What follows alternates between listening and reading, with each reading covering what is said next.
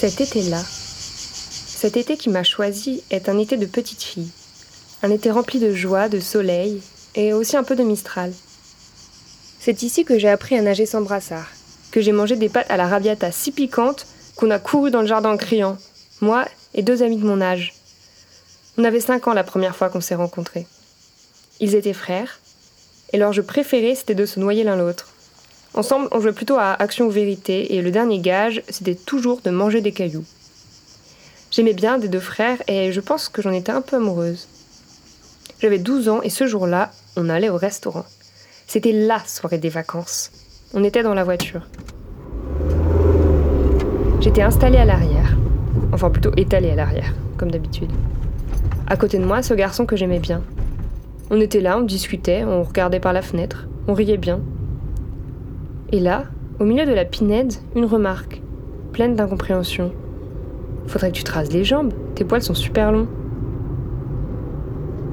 Et moi, écrasée par la honte, je me suis regardée pour la première fois.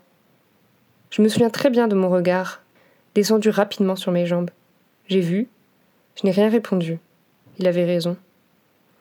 Sans vraiment m'en rendre compte, j'ai adhéré à ce que me suggérait cette remarque. Les poils, c'est sale et c'est moche surtout pour les femmes. Du haut de ma douzaine d'années, il ne m'est pas venu à l'esprit de me demander pourquoi lui pouvait laisser pousser ses poils. Quand je suis rentrée de vacances, je me suis rasée. Cette anecdote, je l'ai oubliée.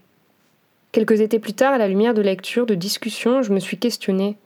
Pourquoi est-ce que je mets un poids d'honneur à être lisse À vérifier que mes poils qui repoussent ne sont pas trop longs?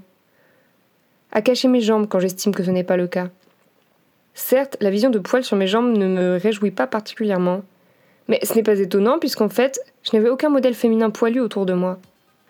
Alors aujourd'hui, en cet été post-confinement, j'ai décidé de devenir mon propre modèle. Et peut-être, je l'espère, celui d'inconnus croisés dans le métro ou sur la plage.